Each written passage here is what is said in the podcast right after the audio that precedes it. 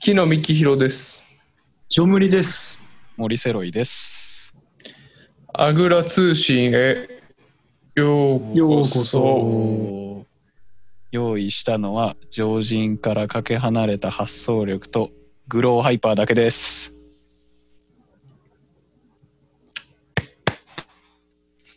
拍手うっす。グローハイパー知らん最近出た電子タバコね、新しく。ちょっと存じ上げないですね、詳しくは。あの、アイコスとかあるじゃないですか。あれのグローってやつがあるんですよ。で、はいはい。で今までその僕はグロープロっていうのを使ってたんですけどそのグローの会社のあの抽選に応募しまくってたらそのワンランク上のグローハイパーが当たってグローハイパーが家に届いたから、まあ、その違いなんやねんって言ってもあのちょっと10度10度ぐらい250度から260度ぐらいに加熱温度が上がるぐらいなんやけど味ちゃん。味は一緒やなえ、吸ってる感覚も。捨てる感覚も大体一緒やなね。ちょっと違うんじゃ。ちょっと熱いあ、熱いの嫌やちょっな。と熱い。いや、下げてそのほしいね。それ10度熱い。だ銃が熱いくらい。って普通にも売ってるやつなんですか3000円。応募だけじゃなくて。あ売ってるんやあ、売ってる売ってる。あの、なんかもともと発売非とか売品。あ、非売品とかじゃなく普通に売ってる。非売品じゃなくて5000うん円、6000円ぐらいするんよ。うん。でも、最近それが、うんなんか3000円とかで売ってる。うーん。あの、電子タバコ業界の急に本体の値段下げるやつ、ほんま、結構意味わからんねんな。いやー、すぐ潰れるもんな、グロうん。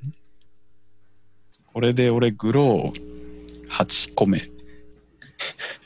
出たな。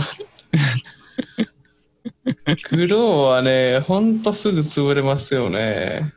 まあ、アイコえ、スも韓全部国、韓国でも使ってるんですかいや、そう、俺はじめ韓国に、まあ、知り合いにね、日本にいた時にもらった黒使ってて、はいはいはい。で、まあ、パーっておっちこっちでも同じカートリッジが売ってるから捨てたんですけど、うん。すなんか来てすぐぐらいに潰れて、えー、で、まあ、タバコの喫煙所で先輩がいて、あれ、お前どうしたんみたいな。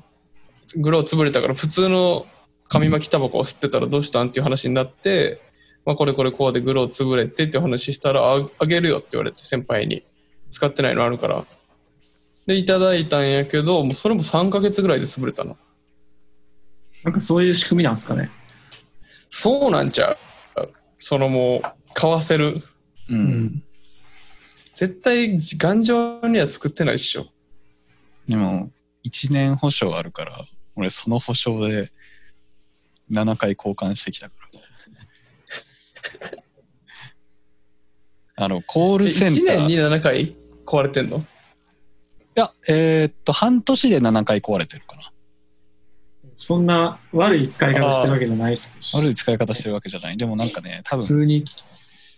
保証が1年あるけど、保証をなるべく交換させないようにね、コールセンターがね、わざとめちゃめちゃ待たせてくるから、うん。え、日、日にちよってことそれともそいやの、ちょ違う違う電話がかからんっとお待ちくださいみたいな。いやいやその出てもらえない3時間ぐらいかけ続けてやっと出てくるまあすぎるやつ。 そうなかなかコールセンターって大体そうよな、最うん最近っていうか、ちょっと前まで。そう最近はあの、チャットでさ、回答してくれるみたいなところちょいちょいあるけど、うんあれいいよね。自分のペースでいける から。えでもチャットで交換してくださいってグローに送ってもあの、うん電話してくださいって最終的に出てくるんでうぜえ。いろいろこう案内だんだんこうあこれはこうですかこれはこうですかみたいな絞られてきて絞られてきて、あじゃあ電話してくださいもうもう何何してもじゃあ電話してくださいみたいなうん。 で、グローに電話かけるようなやつ、大体それやろうしな。そうそれ以外、あんまりグローのコールセンターに用事ないからな。そう。電子タバコは大変なことになってるよ、今。まあね日本って他アイコスとかあるあるけどやっぱグローが人気なんですか今いや、アアイイココススさん、アイコスじゃん。みんなアイコス。名前ねえ名前聞くのはアイコス。僕もこれアイコスですしね、今吸ってんのは。あ、そうなんや。そう。まあまあ、いいんですよ、そんなことは。はいはい。 夏、夏っすよ、夏。夏来たそよ。うね。うん。また来たな、夏。また来たら何回目やんな、夏来る。気抜いてたらすぐ来たな、うん夏。夏といえば、何ですか、ジョムニさん。あスイカですね。スイカ。スイカ美味しいもんね。食食べてへんけど、今年。実家じゃないとスイカなんか食わへんから。そう。そうやな。実家じゃないと出てこうへんもんな、スイカ。スバクマノン、スバクマノンえそれスイカもしかして。スイカそう。家の前でなんか野菜叩き売りしてる兄ちゃんがいるんですけど、はいはいはい。韓ス国バねク、そう、韓国で。スバクマノン、スバクマノンっつって。スイカ。スイカ、スイカ1000円、スイカ1000円っつって。高いな。スイカちゃうやろ、夏は。あー、わかった。そんなことはいいんですよ。わかった。トウモロコシやな。トウモロコシ。あ、お祭りとかでね、うん、焼きトウモロコシ食べるもん。いや、あんま食わん。あんま俺食わんな。結構食べるわ。あの、ちょっと醤油で焦げたところをかじると、うわ、夏やなって。ああ、わかる。うまいよな。いや、たまに思わんやろ。夏やなって。ならんやろ。あんま食わんな。ならんならん。ああ、じゃあ、そうめんああいいですね流しそうめんな。 冷麦それさ、全部さ、実家じゃないと出てこうへんやつ。いやいやそうめんぐらいできるでしょ。あ、そうめんはできるか。流しはできんけど。流しはできる。流しちょっときついですね。大津、あの、誰や。翔平さん呼んでこないと。DIY してもらわないと。誰流しそうめん。翔平さん。翔平さんね。あ翔平さん。あ、翔平さん。あ、翔平ね。前回のゲストのね。 ちゃうよ、ちゃうよ。やっぱね、肝試しとかそういうホラーでしょ。霊体験。あー、そっちうん。ああ。夏そはっ、ち夏はそっちよ。いやー、この間の霊体験あって。霊体験っていうかね。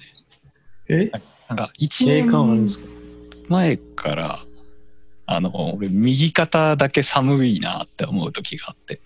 ああ。一年一た年ま前にからうん。言うてましたね。 1年前から。 1年前からラストサマーからそうやな、ラストサマーぐらいからかな。もう四季回ってもうてるやんそうそうそうそうそうそう。そうそれ夏去年の夏にその右肩寒いなってなってその1年越しの話なんやけどはいずっと右肩寒いなって思ってえ継続して寒かったん継続してたまにね1日に1回ぐらい夜になってくるとなんか急に、あ、寒ってなるんですかそう右肩だけうわ冷たーってなってくるのええなんでなんで右肩だけなんそこんれな冷たいみたいなでー、なめっんちゃやこうねんそれ手で温めようとするんやけどおう左手で右肩触っても左手の感触で言うとあったかいねでも自分はおう右肩寒いと思っちゃうみたいなうん。左手はあったかいこものを感じてるぞとそう普通の肌の温度ね体温体でも肩は寒くかん肩の内側は寒いってこ温とそう肩の内側は寒何それいであれって思っててずっとこうペチペチペチってこう触ってもおう高いみたいな、まあ、冷た寒いねんけどっていうのがずっと続いてて、であのまあ右肩だけ寒いのなんでやろうなって思ってて前東京に住んでたからその東京の部屋のそのベッドの右側が、まあ、ちょうどなんかタンスっていうかなんかまあひ押し入れみたいなのがあったからそこになんかいいのかなって思ってそこになんかいるから俺は右肩がいつもその特に寝る時とか寒いんやけどそう感じるのかなって思ってたんよはいはいで東京から京都にこう今年引っ越してきてそれがちょうどなくなったんよおお、えーその引っ越してきてからはいはい。で、うわ、やっぱなんか前の部屋なんかあれやったんかなって思って。で、うわーとか思ってて。まあでもこれで取れたしいいちなかみにっていう。うん。ちなみに、右側の膝とかは冷たくならんかった。肩だいやけ、肩だけ。肩だけ。右半身とかは別に全体じゃなくて、肩だけ。はいはい。で、ああ、よかったって思って、まあ、昨日午前3時ぐらいにお風呂入って、上がったら、ありえへんぐらい長い髪の毛が右肩から垂れ てて、えー、マジっすかあれ、これ俺の髪の毛の長さではないなって思って、めちゃめちゃ長いやんって思って。ジョンでもなく、いや、ジョンでも、ジョムニさんでもなく、もう僕今短いですかなんか1メートルぐらいあったかな。ええそれほんまに髪髪の毛なマのジ髪の毛やった、髪の毛やった。めちゃめちゃ髪の毛やったよえー、いや、一本えでほんほんでほんでで、俺その、最初なんか糸かなって思って。でもなんか触ったら、そうやんなめちゃめちゃ髪の毛やんって思って、うん。うっそーって言っちゃって。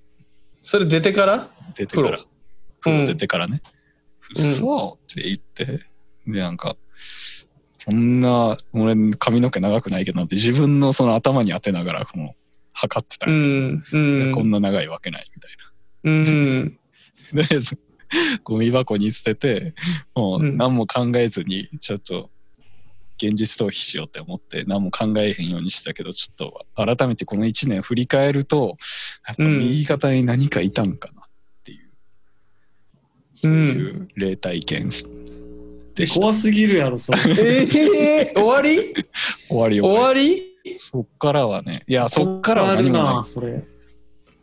昨日昨日てかまあ今日の午前昨日そ3時えー、困るわ。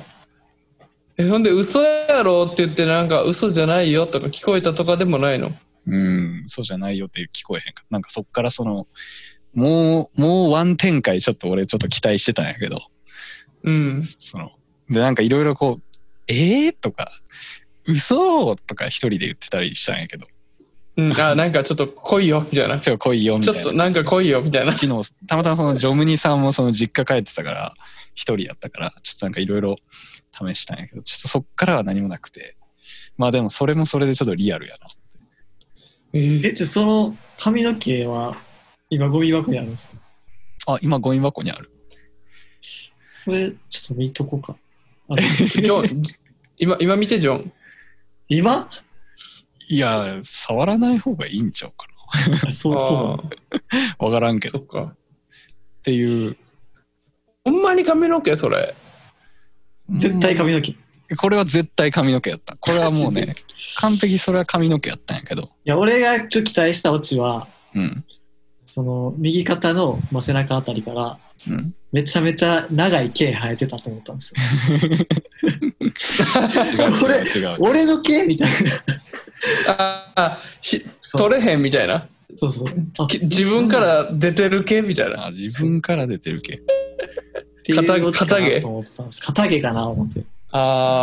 あーあーあー怖いな。深いそれ話ではないよ、リアルにうん、俺あんまり霊感とかそういうの信じてない人やから言うと可能性としてはなんか女性が来てて家,、うんう家にんちょっと前ぐらいに、うんでなんかシャワー使ったりしてシャワーのどっかに引っかかってたりとか、うんまあ、バスタオルなりに今ついてて洗濯してもちょっと取れてなくてそれを洗濯したやつまたモクリンが使ってで肩とか拭いてる時にシュッてついたみたいな思ったんやけうどんそれはないそれありえへんぐらいもっと長いありえへんぐらいもっと長い長いありえへんぐらい長いわけではないねロングあのロングストレートのロングの人やったらこのぐらいの長さやなっていう長さで、あの俺の家に来た女性でその長さの人は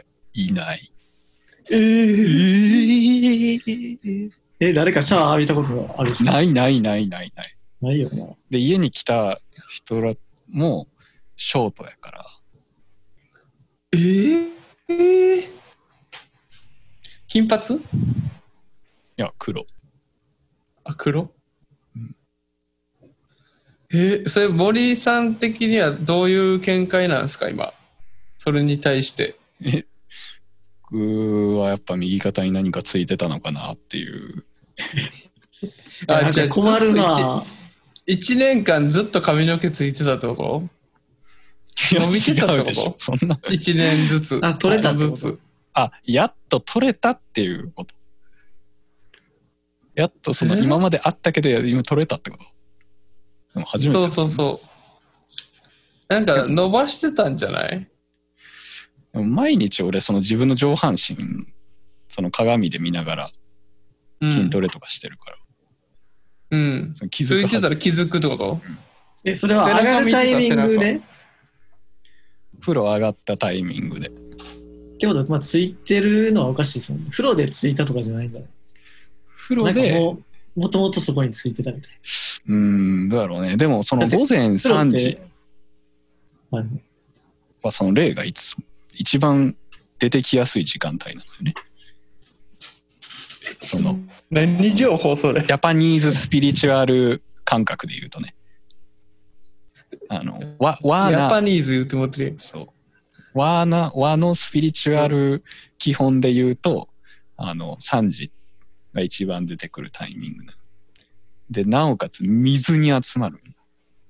えーへだから池とか海とか風呂とかが割とその、そういう現象多いみたいなね、えそういう話があるんやから、だから多分結構そうかなって思うんやけど、今思うと、昨日はあの、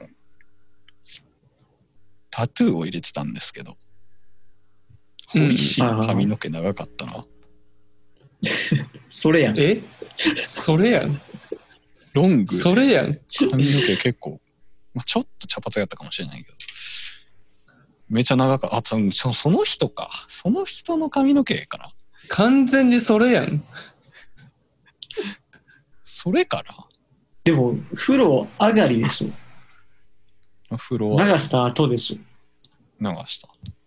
えそれ気づいたん服着てからなお風呂上がってお裸やんお風呂上がっでて裸でそのまま出て、で、右、かまあ、体拭いてたら、拭いてたら見つけた。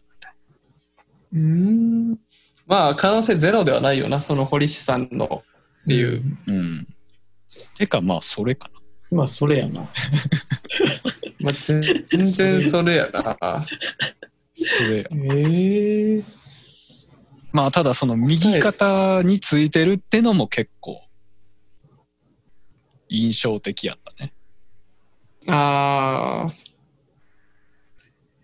まあそれたまたまなんじゃないたまたまかな。まあたまたまにしといた方がね。あの、気楽や。それとは別にでもさそのえほんで今右肩寒くなるっていうのは京都に引っ越してからはないってことずっとなんないね。おはいーんなったそれはまた別問題やなうん。それか俺の右肩が何かを引き寄せる力があるか。今までなんか引き寄せたもんあるんまあ、霊気、うん。霊気を引き寄せた。今までないねんな。うん霊感ゼロやから。でも右肩じだゃなくてけ、も右肩だけ霊感があるんかもしれない。右肩に力が。いやめっちゃ肩上げてるやんそうめっちゃ硬い。いやそれなんやったんやろなまあ神はタトゥーの堀市さんやったとしてもうん。右肩がね、冷たいやつね、右肩の冷たいやつなんなんやろなまあ、俺もそうなんなんやろうなって思ってめちゃめちゃこう調べてたりしたことあったんやけど、まあ、世の中にネッあネットでね、同じ悩み持ってる人いて、えあのそうなんやストレスであの自律神経とか交感神経がバグって、ああ、絶一部対そ分れだけちょっと寒くなるとかね。うんまあ、冷え性とかそういうことやからね。ああ、うんで、俺ちょっと仕事のストレスやばかったから去年は、うん、まあ、それかなとか思ったり。ちょっとバグってたんか末端じゃないけど、そうそうそうそうそう。真ん中らへんの冷え性、ま、そう真ん中冷え性ああじゃあそれやんそう。右肩だけめっちゃ肩こる。右、まあ、だからマウスとかいじってたらちょっとバランス崩れるしな、仕事で。結構それあるな。うん。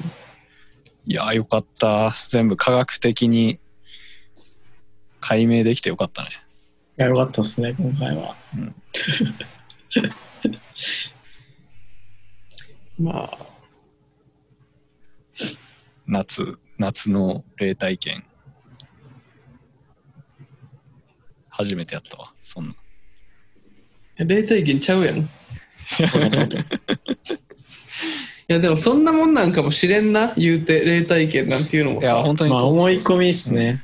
うん。えさ思いさ込っみきあるのそう例えばそのさ偶然2つの事象が重なってそう見えてしまうみたいなのもあるやんあるあるある。なんかさっきのもそうやけどたまたま右肩気になってる時に髪の毛がかかっててみたいなうん。でそれ別にてん何もなければ偶然かなって思うけどそのもともとちょっと思ってるから先入観があってっていうねそうやな。やっぱ情報はフラットに捉えていかなあかんからいや、それ同じこと思ったね。うんやっぱなんかこう、ネット見てたらこう、たまたま同じことが、たまたま悪いことがこう2つ起こっただけやのに、それを関連づけてうん。情報発信する人とかいたり、うんやっぱその人の先入観っていうのは結構操りやすいなって思うしな。うん。そうやでほんま、うん。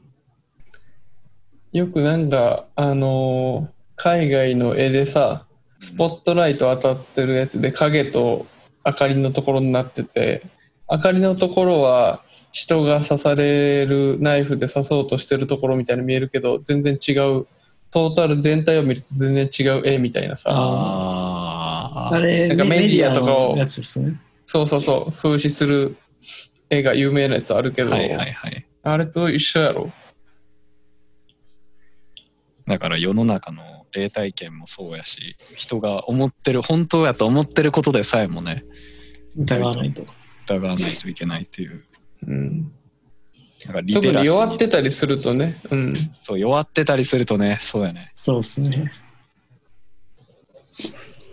まあ、学フびィがジカル的に弱ってたり、マインド的に弱ってると、つけ込まれやすくなるからな、いろんうな、んつけ込まれるっていうか、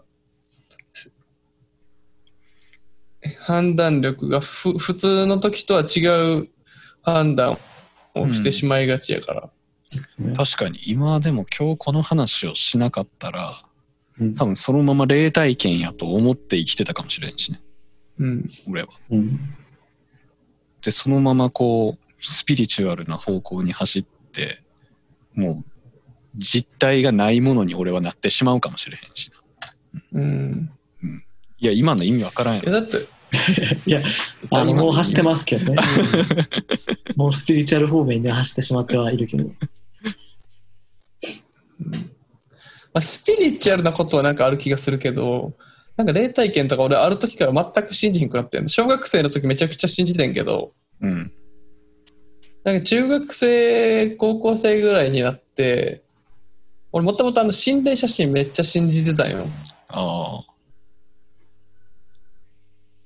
でちょっと撮ってみたいぐらいの気持ちもあったんやけど、当時小学生の時携帯もあんま持ってなかったし、まあカメラでデジカメとかまあ若干フィルムぐらいの時もあったけど、あんま撮らへんやん子供って。あ、うん、なんかふーんって思ってたんやけど中学生高校生ぐらいになって携帯をゲットしてあ写真撮れると思ってうん、で友達とかもさめっちゃ写真撮るやんうん、いろんなところであんだけみんな写真撮ってんのに心霊写真って全然ないやんうん。 SNS とかも上げまくってんのにうん、だからなんかうすうす小学生の時も年重ねるにつれてちょっと信じてるのあったけどあこれもしかしたら作り物なんかなみたいな若干気づいてる時もあったけどいやいやそんなことないと思ってたけどカメラを手にしてみんなが写真バシャバシャ撮ってんのにありえへんぐらいの量一個も心霊写真見んかったから、あやっぱあれって嘘やったんやと思ってああ。で、そっからなんか俺あんまそういうの信じひんくなってんな。そっから木下さんは、言うたら、カメラを撮るようになったってことやな。いや、マジだよ。うん心霊写真が映らないっていう確信を持ったからってことだから、そう。安心してね。うん。安心していっぱい撮れるようになっカた。メラにはまったと。すごい。いい話やな。うんいい話やな。あの、その肝試しとかで思い出したけど、そのうんコロナとかでね、あの、言ったら、まあ、祇園祭りとかも中止になって、う。ん。で、まあ、中止じゃ、今一応やってんやろ。一応やってんのか。うんやっなてんるやかって代る。わりの更新みたいなのやってまああ。もうなんかあの、てか、あれやね。これ俺京都人やから、これは大にして言いたいねんけど、何あの、みんなが思ってる、いわゆる祇園祭りは、祇園祭りのパートの一部でしか過ぎひんから。ああ、言うよ。で、よく、そうそうそう、宵山とか宵々う山。んうんで、まあ、巡行が、まあ、7月の真ん中らへんにあんねんけど、うん。祇園祭りってもう始まってるから。もうずっと、 7月から、ずっとやってんの1日からね。うんそうそうそう、八坂でなんかやったりとか、まあ、ちょっと儀式的なね、まあ、あんまりあんパッと見思んないうんやつはずっとやってそうだて、ね。でまあイベントの一番盛り上がるというか人が来るところはあそこなだけであってだから多分祭りになっても続いてるし祭りはだからなんかずっとこうサブフロアやってるけど、もうメインステージは、そのみんなが思ってる期間だけってこ とやんな。そうそうそうでなんか実は一番大事なのは俺も詳しく知らんけどサブフロアの方らしいしうん。だからそっちのは絶対やってるっぽいけどね今年もああ。まあまあまあそれはすす。いおまじさせんん泣いたっ すわ。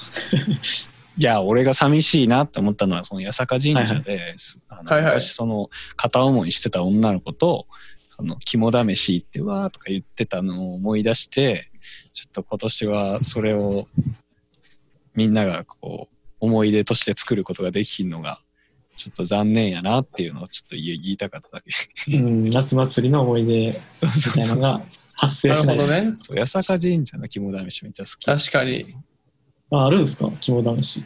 ある。えー、でかいやつあるよなそう、あれが結構な、テンション上がったんやけどな。